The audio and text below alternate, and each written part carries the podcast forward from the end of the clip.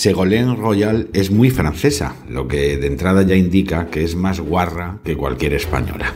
Los más sesudos estudios indican que cerca del 50% de nuestros entrañables vecinos no se ducha diario, lo que unido al escaso gasto de jabón anual, cifrado en apenas medio kilo, que es la mitad que un alemán, les asemeja con alguno de sus quesos más olorosos.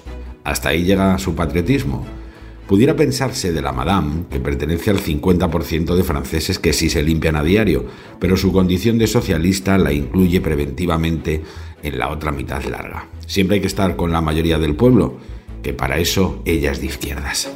Nadie debe enfadarse, pues, por sus severos juicios contra la huerta española y más en concreto contra sus tomates, considerados incomibles por alguien de dudosa pituitaria y afición por el pato.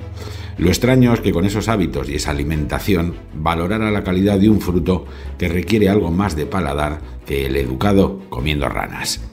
Más extravagante es la respuesta del gobierno de España a través de su insigne presidente, que ha consistido en invitarla a comer tomates.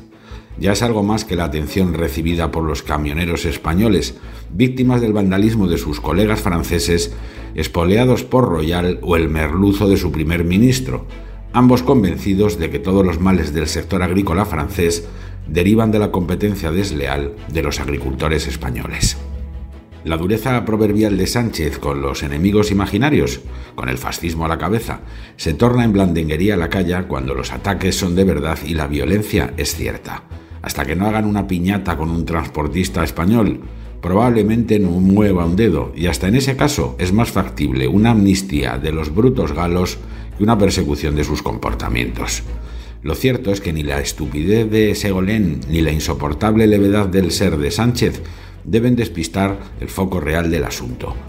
Ellos y otros como ellos son responsables del exterminio europeo del sector primario, atacado por una combinación de burocracia delirante, integrismo ecologista, infierno fiscal sobre precios laborales y energéticos y una promoción insólita de la competencia exterior.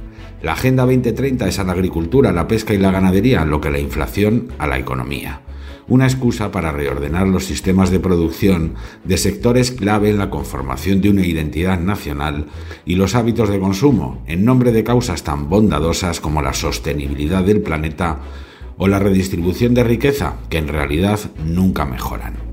Con la inflación, inducida por los poderes públicos y sus políticas suicidas, se ha justificado la monstruosa subida de tipos de interés que le permite a la banca recuperar lo más rápido posible el dinero prestado a dirigentes tan irresponsables como Pedro Sánchez para que lo malgasten en recrear un sistema clientelar y con la Agenda 2030 se encuentra la coartada para desplazar la agricultura, la pesca y la ganadería a otras latitudes sin las mismas garantías económicas, sanitarias o laborales, y de paso se justifica la consolidación de un sistema fiscal confiscatorio en nombre de la necesidad de cuidar un planeta que en la práctica estropean otros.